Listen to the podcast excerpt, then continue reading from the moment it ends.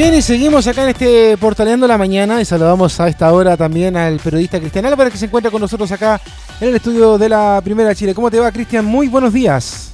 Muy buenos días, Leonardo. Muy buenos días también a todos nuestros auditores. Volvemos a vernos después de mucho tiempo acá en los estudios para tener entrevistas interesantes de diversos temas acá en el Portaleando la Mañana. De historia económica de Chile y sobre todo de cómo se han tejido negocios, vinculaciones y también eh, conexiones sobre cómo, por ejemplo, eh, se han forjado las grandes fortunas que hoy están en nuestro país, como también las relaciones económicas entre autoridades y también hombres de negocios. Se ha dicho mucho, pero también se ha escrito poco. Eh, hay bibliografía, pero quizás no la abundante como si la existen en los países desarrollados y quizás, y quizás solamente conocemos las historias de algunas familias o personajes sobre cómo han forjado sus negocios a lo largo de su vida. Y bueno, Afortunadamente han habido muchas publicaciones en el último tiempo, pero esta está liderando incluso las ventas en varias librerías. Todo legal, publicado por la editorial Planeta, donde eh, Carlos Trombe y Inés Chapacase eh, se adentraron en estas vinculaciones de cómo se forjaron eh, estas élites financieras, sus relaciones con, con, las autoridades en estos casi 50 años de historia, al menos desde el golpe de Estado de 1973. Y como le decía, está liderando la venta en varias librerías de nuestro, país porque lógicamente la gente quiere saber sobre estas vinculaciones, cómo se forjaron, entre otras materias, para de alguna otra forma saber cómo se teje todo en los círculos del país, sobre todo lo económico. Y para conversar con eh, para conversar sobre este trabajo, estamos precisamente con sus autores, con Carlos Tromben e Ignacio Chapacase, quienes nos vemos conectados por Zoom en diferentes partes, así que les agradecemos a ustedes por estar acá con nosotros. Muy buenos días acá, Carlos e Ignacio en conversar con el Portalando de la Mañana. Buenos días, Cristian. Muchas gracias por la invitación. Perfecto, muy amables. Eh, cualquiera puede partir, ¿ah? pero ¿cómo nace la idea de hacer este trabajo precisamente? Eh, bueno, la idea de este trabajo nació eh, a partir de conversaciones informales que tuvimos hace ya bastantes años, casi yo diría que cinco años, ¿no? Comenzamos inicialmente escribiendo artículos, artículos para Ayer Electrónico Interferencia, y, todo y artículos que tenían un corte histórico, eh, que, abordaban precisamente episodios eh, que habían caído en el olvido sobre lo que tú señalabas recién, cómo se edificó este sistema económico y estas fortunas a partir de una, podríamos llegar como un triángulo entre gobierno, AFPs y grupos económicos. Eso sería como lo más sencillo de esquematizar y, y este, esa consolidación comenzó precisamente con el retorno a la democracia, lo que en dictadura se, dictaron las, normas básicas, eh, centrales. La casa de unos pocos, podríamos decir, ¿no? o sea, la casa de todos, esta es la casa de unos pocos, pocos, pocos, ¿ah? la que se hizo en esos años. Y, que el año 90 comenzó a, consolidarse con, lo, con lo que señalábamos recién. La obtención de datos, de informaciones, eh, como decía al inicio, se habla mucho pero se conoce muy poco de ellos. Eh, ¿Cómo pudieron obtener todas las informaciones que eh, complementaron este libro? Hablaron incluso con los mismos hombres de negocios, con las mismas autoridades que ustedes mencionan. ¿Cómo fue esa recolección de datos? Hay un trabajo súper arduo, intenso, que hicimos con Carlos. cada uno partió por su lado, digamos, viendo archivos de prensa, la Biblioteca Nacional, archivos de, instituciones oficiales del Estado. Eh, documentos del Congreso, que son unos mamotretos grandes de miles de páginas con la historia de la ley. Y como decía Carlos, hace 5 o 6 años decidimos unir fuerzas y ahí juntamos todo ese material y a partir de ese material, que ya un sustento, un acervo importante, investigamos aún más, marchos de prensa y revisamos eh, eh, material adicional. Y cuando ya teníamos toda la cronología más o menos armada, empezamos entonces a pedir entrevistas con la fuente. Que el libro tiene consta de más de 30 fuentes, la mayoría de, de las eh, fuentes optó por hablar en off, pero logramos que algunas hablaran en on, eh, y, eso le da riqueza al libro, ¿no? porque básicamente el libro está contado por sus propios protagonistas, y dentro de, lo, de la fuente en off tenemos gente muy importante, muy influyente, que conoce desde adentro a la polis financiera, a la ciudad del dinero, tenemos ministros de Estado, eh, presidente del Banco Central, y así sucesivamente. Entonces el libro tiene una, una una riqueza muy grande desde el punto de vista de las fuentes. Perfecto. Leonardo. Sí, eh, de hecho, eh, en primer lugar, eh, muchachos, felicitarlos por este libro. que Gracias, Leonardo. Llegó a mis manos y, de hecho, en, tres días yo ya lo tenía devorado, literalmente. Porque, porque, como decía muy bien Cristian, hacía falta, acá en Chile al menos, tener un, poquito de, de la cronología de, lo que somos, eh, porque finalmente el tema político y monetario se va mezclando y vamos viendo muchas veces que eh, ciertas personas o ciertos eh, territorios políticos económicos son los que van liderando y por qué. Y obviamente esto de, dividirlo en partes, obviamente se entiende un poco porque se, se, como que se parte desde adelante y después vuelve hacia atrás en cuanto a eh, personajes que van apareciendo en el libro. Y la verdad es que a uno le llama profundamente la atención esto porque muchos dirían, bueno, esta, esta fortuna, este ingreso económico, no nacieron de la noche a la mañana. Entonces se pone en contexto y ustedes lo hacen muy bien justamente en estos últimos 40 años, explicando de dónde vienen estas cosas. Y eso por lo menos al lector le llama mucho la atención porque como les decía, Carlos e Ignacio, eh, uno muchas veces no sabe de dónde vienen estas cosas. Y ustedes por lo menos ahí tratan de explicarla a pesar de que se da uno cuenta también de que hay gente que no quería responder directamente a muchas interrogantes y quedan ciertas dudas también ahí, pero que no son responsabilidad de ustedes. Leonardo, bueno, de todas maneras, el tema no se agota en nuestra investigación. Eso es, tienes toda la razón. Eh, hay entresijos que todavía eh, cabe aclarar, ¿no? En particular, esta, esta, esta relación entre las AFP y ciertos, ciertos empresas y grupos económicos, que hoy en día las AFP están bastante, por decirlo así, de capa caída en relación al mercado bursátil local, ¿no? Se han ido retirando paulatinamente, también se ha ido achicando la bolsa, pero en los años 90 eran, eran proveedoras de capital fresco y barato a una multiplicidad de empresas que estaban en un proceso de consolidación, ¿no? Entonces, por lo tanto, nosotros, tal como, eh, de, hecho, tu, comentario nos, nos incentiva a, a seguir, ¿no? A sacar una segunda parte, ¿no es cierto? A profundizar y explorar eh, nuevos grupos, porque, como dijo alguna vez un, alguna vez un historiador soviético, cuando se acabó la Unión Soviética, dijo, nuestro pasado es impredecible, porque en realidad el pasado uno levanta una piedra y aparecen nuevas vinculaciones, nuevos vasos comunicantes entre lo político, lo financiero, lo monetario, ¿no es cierto?, y las grandes fortunas. Claro, eh, una de las cosas que, uno va leyendo en el libro, obviamente, que eh, se separa justamente en lo que pasó en el periodo de la dictadura, gobierno militar, como le quieran decir las personas, y después cuando llega la democracia. Y de hecho, cada uno de los títulos de los capítulos, eh, la verdad es que son bien irreverentes. Me imagino que ustedes también cuando lo fueron escribiendo, eh, me imagino que ese era el objetivo, llamar un poco la atención del lector. Por ejemplo, el, cuando empieza el capítulo de la, en la segunda parte, la alegría, llegaste, o por ejemplo, eh, algunas alusiones a, algunos presidentes, por ejemplo, la parte de Michel, del presidente Piñera. Entonces, me imagino que también con eso ustedes querían llamar la atención al introducirse en cada una de las historias que fueron planteando en este libro. Sí, de hecho hay un esfuerzo consciente de parte nuestra de bajar estos temas que son complejos eh, al público general, llevarlos al público general. Y para eso usamos la ironía, el, relato dinámico, sabroso. Y ahí eh, no puedo dejar de mencionar el trabajo previo de Carlos. Carlos inaugura de alguna forma, abre esta ruta literaria con su libro de la crónica secreta eh, de la economía chilena, publicado el año 2016, si no me equivoco, Carlos. Entonces, en, ese, en, ese, libro, Carlos lo que hace es reunir una, una, una, una primera eh, gran cantidad de material y presentarlo al público de esta manera sabrosa, con un relato ágil, divertido. Y yo creo que esa es la apuesta correcta y eso es lo que buscamos continuar con este libro que vimos con la fórmula correcta, que, a la gente le está gustando, al lector le está gustando, el libro se está viendo bien y está marcando la agenda. Creo, creo que es la forma de comunicar. Yo, yo personalmente que provengo de la academia y estaba acostumbrado a escribir papers académicos, que con suerte lo leen 10, 20 personas, esto es un desafío distinto porque, porque es otro, otra estructura de escritura. Y ahí Carlos me ayudó, ¿no es cierto?, a empujarme y, y enseñarme a cómo escribir, soltar la mano, con, con más ironía, con más picardía y creo que es súper importante para, para democratizar de alguna forma el conocimiento, llegar a un público más masivo.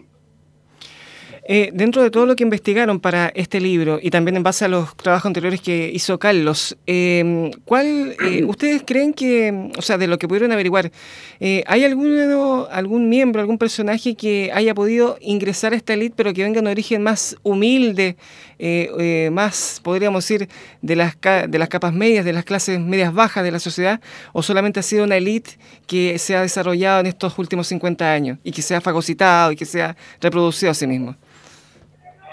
Eh, eh, mira, Cristian, la, verdad es que para, para, ingresar a la polis financiera había casi un solo requisito, que era estudiar economía o administración en la Universidad Católica. Y en la Universidad Católica, claro, se, eh, en general las, las, fortunas nuevas que se, que se crearon a partir del mundo financiero son más bien clase media, ¿ah? media, aunque tuviesen algún pasado o algún apellido, pero eran, eran como entre pitucos sin lucas o clase, clase media, hijos de funcionarios, eh, que, que, accedieron, que están en el lugar preciso del momento adecuado, ¿no? Eh, y, ese es el tono. Si tú miras los Chicago Boys como economistas, como perfiles biográficos, son bien clase media. La media, si quieres, un poquito alta, pero con capital cultural de la familia, ¿no? Pero, por ejemplo, un caso muy interesante en ese sentido es el caso del grupo Penta, que también venían de un colegio particular pagado, es, cierto, pero no de grande fortuna. Eh, y uno de, los, de, de los ejecutivos del, del, grupo Penta era Hugo Bravo López, ¿no? Que, era, que, había estudiado en la Católica con, con eh, Delano y, Carlos Eugenio Lavín, habían estudiado juntos, pero él venía, venía de otro grupo social venía de otro grupo social y, y él, y él eh, eh, después se, eh, como que nunca lo, nunca lo aceptaron en el núcleo duro central del grupo Penta y cuando hubo que deshacerse de él, se, se deshicieron de él, no lo finiquitaron. Y ese fue el origen también del, de la crisis y del, del escándalo Penta. Julio Ponce Lerú, también, Julio Ponce Lerú es hijo de un médico de La Calera, ¿no? Bueno, claro, el hombre fue yerno de Augusto Pinochet, ¿no es cierto? En un momento clave y lo ponen ahí en, en las empresas estatales en los años 80, en particular de lo que era en ese entonces Soquimicho. Así que el origen social de la polis financiera es más bien advenedizo, es más bien new rich. No son fortunas que existieran desde antes. Eh, ¿Cuánto se mimetiza este forjamiento de esta ley financiera también con el poder político? Porque ustedes tratan muy bien eh, lo que fueron las relaciones con los funcionarios del entonces régimen militar y también con lo que fueron los gobiernos de la concertación, incluso más adelante, cuando asumió Sebastián Piñera. Eh, ¿Cuánto se mimetizaron? ¿Cuánto de alguna otra forma pensaron lo mismo y pudieron llevar así decisiones de relevancia, por ejemplo? La, forma, Cristian, en que tú planteas la pregunta es bien interesante porque, porque me facilitan la, la, respuesta en el sentido que la, diferencia entre dictadura y democracia es muy clara. En dictadura lo que ocurría era que los ex ejecutivos de los grupos económicos penetraban el Estado y operaban desde los ministerios. Por ejemplo, José Piñera, antes de asumir el Ministerio del Trabajo, él fue ejecutivo del Grupo Cruz de la Reina. Y así como Piñera, como José Piñera, hay muchos ejemplos. Sergio Castro, por ejemplo, antes de asumir en Economía, fue ejecutivo del Grupo de. Y luego todos ellos, prácticamente todos ellos, luego de dejar los ministerios, volvían a la empresa privada, a los grandes grupos económicos. En el caso de la concertación, a partir de 1990, desde, la, desde el retorno a la democracia, lo que ocurre es que estos políticos empiezan a ser cooptados, hacen como un poco el camino inverso. Desde lo, desde lo público, desde lo estatal, pasan a formar parte de, la, de los grupos eh, económicos, financieros especialmente por ejemplo, está el caso de José Pablo Arellano. Durante los 80 él fue académico de Cioplan, el think tank ligado a la democracia cristiana. Fue muy crítico en la FP, escribió trabajos académicos muy importantes, pero luego en democracia se convirtió en defensor de la FP y hoy día es director del Banco BCI. Entonces tenemos el trayecto de alguna forma inverso. Pero eso es más o menos la dinámica. O sea, en, resumen, en dictadura eh, pasan los ejecutivos directamente a manejar los ministerios y en democracia los políticos, los tecnócratas son cooptados y son, eh, eh, digamos, sí, cooptados eh, por los grandes grupos económicos y empiezan a legislar o empiezan a defender los intereses de estos grandes grupos. Leonardo. De hecho, esa sensación queda siempre, Ignacio y Carlos, obviamente, cuando uno habla, y se los decía yo anteriormente, de las personas que rigen el mundo económico y que se meten al mundo político, como por ejemplo el mismo expresidente Sebastián Piñera, que, finalmente uno dice, estas personas llegan al mundo político para arreglar sus propios intereses y no los intereses de los demás. Y como que cuando uno termina de, leer este tremendo libro que ustedes hicieron, y que insisto, debería venir otra parte más para tratar de resolver más dudas, queda la sensación a lo mejor en el lector común de que, chuta, toda la vida eh, esta gente eh, se ha dado vuelta entre lo político y lo privado, pero no para ayudar al resto, no para, no para ayudar a solucionar los problemas de la gente, sino que para bien arreglar sus temas y luego volver al mundo privado. Una cosa muy similar a, eh, quizás en la historia de Chile, a un Diego Portales, que a lo mejor uno lo categoriza mucho, pero Diego Portales viene y dice, ¿saben qué? A mí me están molestando mucho, déjenme meterme como ministro, biministro, pero después déjenme volver a mi trabajo y punto. Como que esa es la sensación que uno le da al terminar de también leer este libro, muchachos. No, tremenda, tremenda comparación, exactamente. Eh, hay una puerta giratoria, un ingreso al Estado para legislar. ¿no? Por eso nuestro libro se llama Todo Legal, porque muchas de las operaciones están la, la norma la formación de la ley, en estos años de democracia en particular, ha estado decidida por el lobby financiero de una manera mucho más rotunda que otros actores de la sociedad, trabajadores, organizaciones eh, territoriales, comunidades, etc. Entonces, ese, déficit, déficit de democracia finalmente pesa, pesa mucho. Se hablaba, en la, en la transición, se hablaba eh, del de la influencia militar que todavía existía, de la sombra que ejercía sobre las instituciones eh, Pinochet como combatante en jefe. Pero hay que recordar que en este momento la ciudadanía sabe que hay cuatro, iba a decir gerentes generales, no, generales procesados por corrupción, cuatro, comandante en jefe del ejército.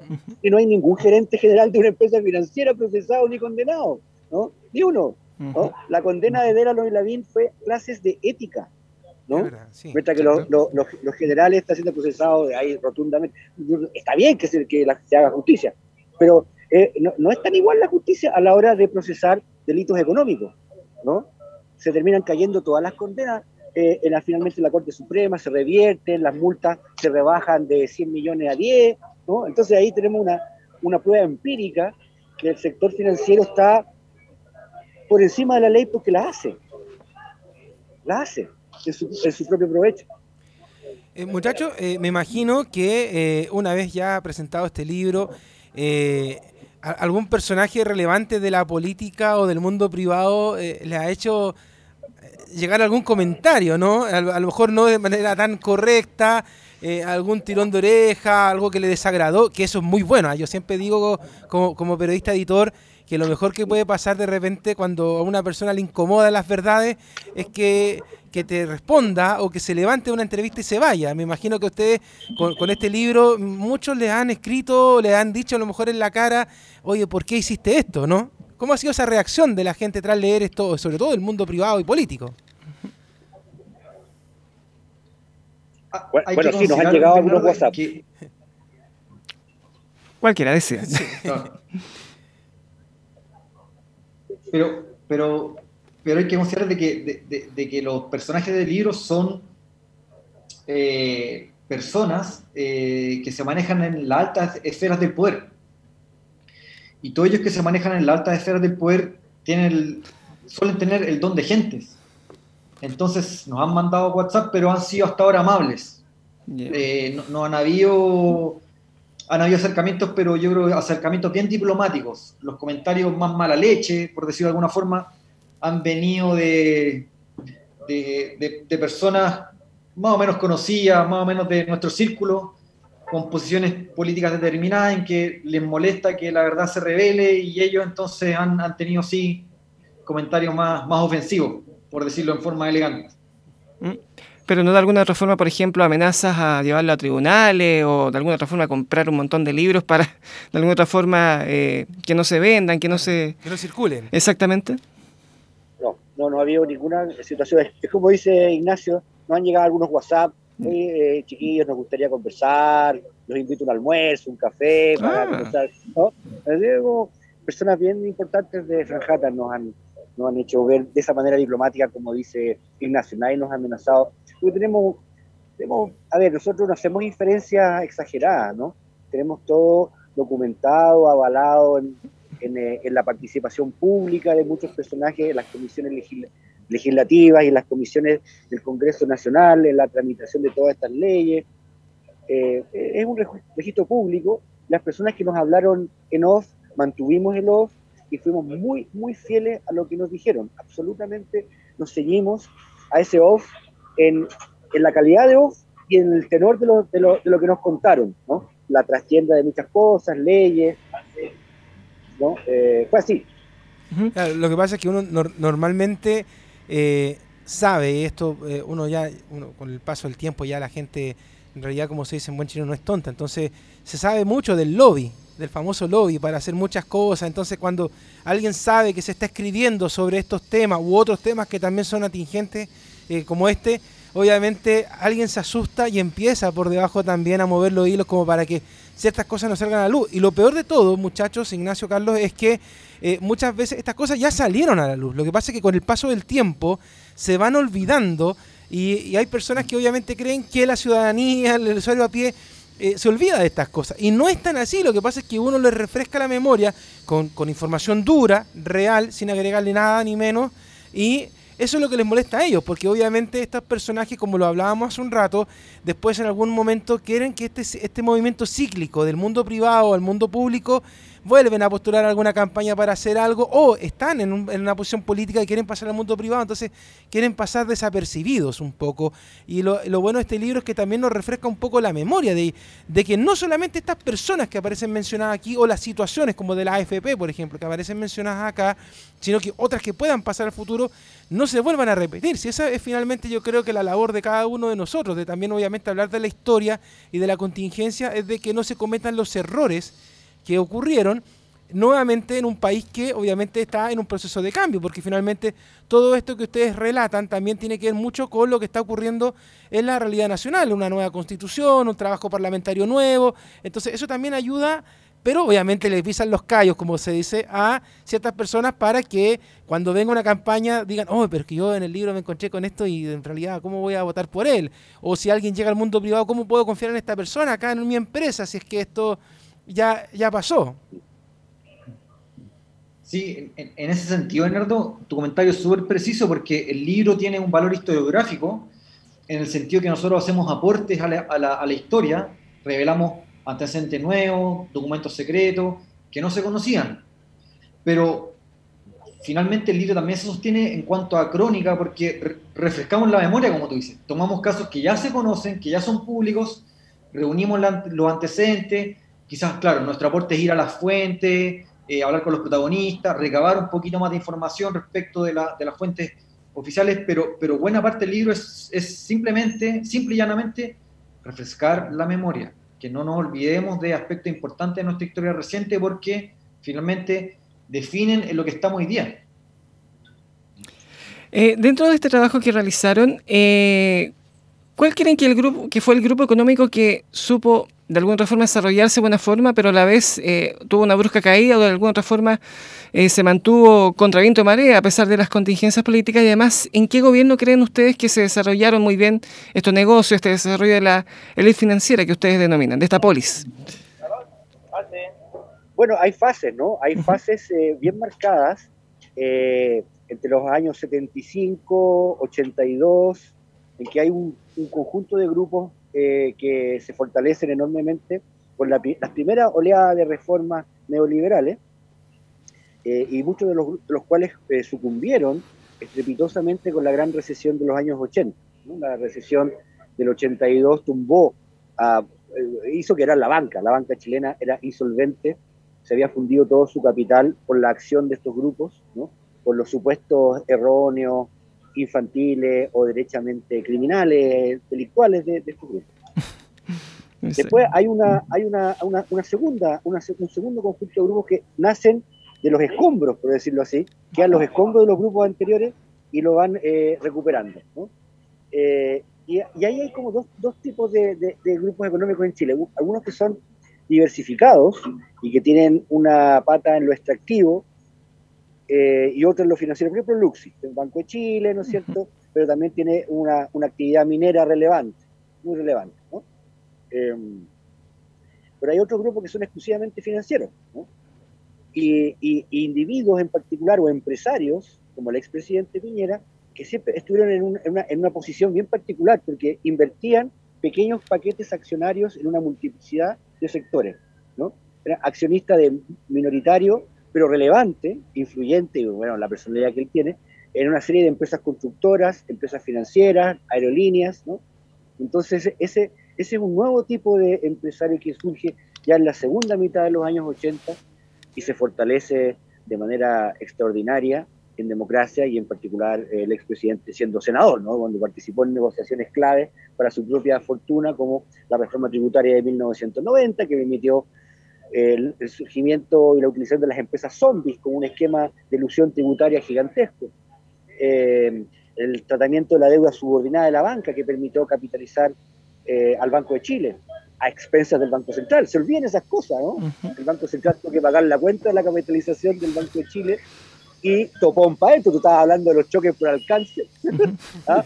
Recién, bueno, ese fue un topón, pero extraordinario, y salieron arrancando por el lado ahí después de pegarle el topón al Banco Central y no se hizo nada, no se hizo nada, el Parlamento no hizo nada para defender, y ni, siquiera el Ministerio de Hacienda hizo algo para defender el patrimonio público de una apropiación ilegal, declarada ilegal por la Corte, por la, por la, sí, por la Corte Suprema. ¿Mm? Impresionante. Bueno, como ese caso hay otro también. ¿Mm? El caso de Sebastián Piñera, eh, ya que lo ha mencionado varias veces, eh, ¿cómo se cataloga en este libro? Porque eh, quizá el único empresario estapolis que alcanzó la presidencia de la República, que es el cargo principal más importante del país. ¿Creen que... ¿cómo, pasará la historia? Porque es un personaje contradictorio que, claro, fue presidente, hizo cosas sociales, pero también eh, lo hizo en medio de acusaciones de, negocios que, aunque hay que decirlo, eh, fueron revisados por los tribunales y fueron desestimados en su momento. Pero, ¿qué posición toma Sebastián Piñera en esta, en esta historia? Bueno, Piñera es el paradigma. El paradigma es el mister todo legal de alguna forma. Es la persona que opera desde el Senado eh, para defender y promover sus intereses, usa su puesto como senador para, por ejemplo, adquirir acciones en la Chile, para eh, hacer cambios en la ley de reforma tributaria, para de esa forma poder eh, eh, implementar el, esquema de las empresas zombie. Es un tipo que, usa su, su, fortuna personal para llegar al Senado y después el Senado lo utiliza como trampolín para hacer crecer su, su fortuna aún más. Entonces él siempre está en los márgenes de lo, de lo legal y lo ilegal, en los márgenes de lo político y de lo público, eh, en la defensa, en el margen de la defensa de sus intereses privados con los intereses públicos. Entonces la, es la persona que, que de alguna forma encarna eh, los valores de la, de la, ciudad del dinero. ¿no es cierto? Toda esta idea de mercantilizar todo el aspecto de nuestra vida, educación, salud, pensiones. Eh, y bueno, y, es tan así que finalmente es con Piñera que el país estalla, literalmente. El año 2019 ya la gente dice basta, el pueblo dice basta de este, de este sistema ultramercantilizado. Piñera como presidente no es capaz de, ver las señales. En el libro de Laura Landeta y Víctor Herrero eh, queda muy claro, ¿no es cierto?, de que sus asesores le dicen al, presidente que, es, probable que venga un estallido. Eh, Piñera desestima eh, esas señales, porque no es capaz de ver, no es capaz de ver el país real. Él está, ¿no es cierto?, eh, enseguecido en sus millones de dólares, en hacer crecer su fortuna y en defender sus intereses desde, desde su espacio como presidente de la República y antes como senador.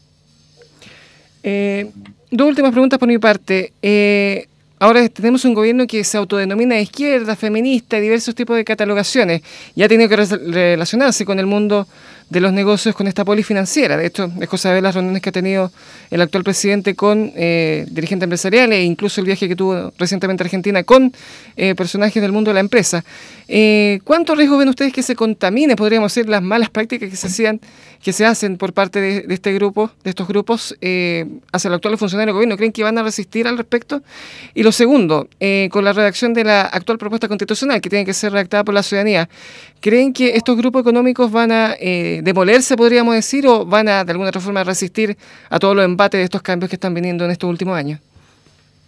Vaya, ¿eh? bueno, eh, a la primera pregunta, Cristian, bueno, naturaleza humana, ¿no? La naturaleza humana es, es débil y la, y la relación entre, entre eh, el mundo privado y el, el, mundo público es de un cierto, tiene, tiene a ratos caracteres, caracteres incestuosos y hay vasos comunicantes que no, no son del todo limpios ni del todo claros. Y, claro, lo que pasa es que como hay un relevo generacional y referentes en la política chilena, eh, las nuevas generaciones que entraron en la política desde el mundo estudiantil traen un discurso relativamente puritano en relación al dinero y al poder económico, ¿no? Pero la realidad política los, va, los, obliga, como tú señalas, a, a coordinarse, a negociar, ¿no? Una señal muy clara de acercamiento fue eh, hacia el mundo financiero fue el nombramiento de Mario Marcel como ministro de Hacienda, ¿no? Eh, muy claro. Y la reacción del mundo del dinero fue también muy positiva al nombramiento. Otros funcionarios también de rango relevante han sido ratificados y vienen del gobierno anterior o de los, o de los gobiernos anteriores, de la concertación tan criticada por esta nueva generación política y en la derecha también. Entonces, eh, va a evolucionar, va, yo creo que la nueva izquierda va a coevolucionar con los grupos económicos y viceversa. No creo que los grupos sucumban, ni mucho menos, pero también van a tener que buscar un acomodo a nuevas prácticas sociales que se están instalando, ¿no?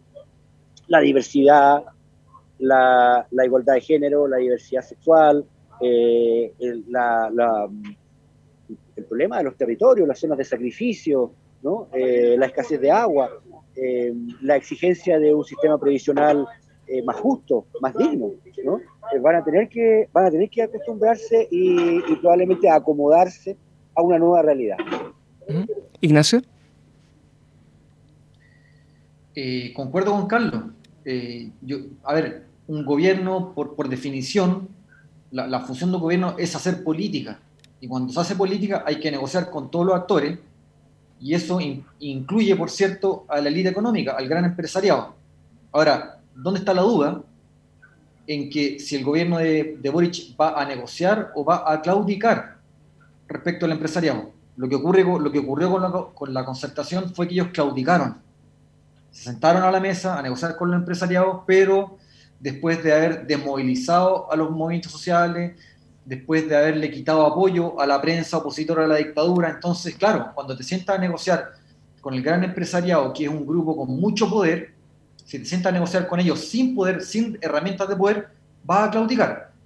Lo que, uno esperaría respecto al Frente Amplio es que hayan aprendido la experiencia y que se sienten a negociar con el capital, pero con alguna herramienta de poder. Si no, va a significar una claudicación y vamos a ver más continuidad que cambios eh, respecto de, la, de, los intereses de la ley financiera.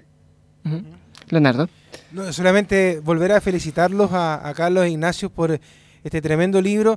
Me imagino, muchachos, que van a eh, tener algún conversatorio también con, con el público, con los lectores, porque la verdad es que este tema da para poder conversarlo también en un espacio, en, un cara a cara, aprovechando que, que, la pandemia ahora nos permite nuevamente reunirnos. Eh, ¿Tienen alguna, alguna idea de realizar esto? Y también dónde la gente puede encontrar el, libro, que los que no lo tienen en mano para poder leerlo con el mismo interés que lo tuve yo, como les digo, en, tres días leerlo. Me demoré un poquito más. Yo siempre le digo a Cristian que en uno o dos días yo me leo los libros, pero es que esta vez me, fui deteniendo porque de verdad que es interesante el tema y ayuda, ayuda a refrescar la memoria de algunos que sobre todo estamos en los medios de comunicación y nos toca constantemente estarnos eh, enfrentando y conversando con estas personas que aparecen acá y, de una u otra manera también ayuda también obviamente a refrescar y a hacer un mejor futuro. Pero les vuelvo a preguntar esto, ¿dónde encontramos el libro y si hay algún conversatorio donde la gente pueda acercarse a hablar con ustedes de estos temas? Sí, bueno, muchas gracias por tu palabra, Leonardo. Eh, sí, el libro está disponible en las principales cadenas de librerías del país, en Leo, Antártica, Feria y las librerías de región también. Eh, y va a haber conversatorios, vamos a tener el día viernes a las 18 horas en Rancagua, eh, una presentación en el aula magna de la, de la Universidad de O'Higgins, y va a haber una presentación en el GAM el día 19 eh, del presente, en el GAM, me parece, corrígeme Ignacio, 19 horas me parece, o 20 horas tenemos un conversatorio en el GAM, en el GAM, para todos los que quieran. Es el miércoles 20 de abril, el miércoles 20, perdón. Relax, Exacto. Bueno, en fin, eh, hemos conversado esta mañana acá en el Portalán de la Mañana con Carlos Tromben y Ignacio Chapacase, autores del libro Todo Legal, eh, que trata sobre la evolución de esta elite financiera que ellos denominan de la economía, de los grupos económicos que rigen los negocios de este país, editado por Editorial Planeta. Cómprelo, porque como le dije al inicio, está eh, liderando las ventas en varias librerías, así que aproveche de reservar su ejemplar si es que le interesó. Muchachos, les agradecemos enormemente por este contacto y lógicamente si tienen más trabajos, esperamos poder conversar con ustedes en el futuro. Muchas, muchas gracias a ustedes. Muchas gracias, Carlos. Muchas gracias, Ignacio. Muy buenos días. Gracias. Muy amable, buenos días, Leonardo. Bien, pues si nosotros, antes de irnos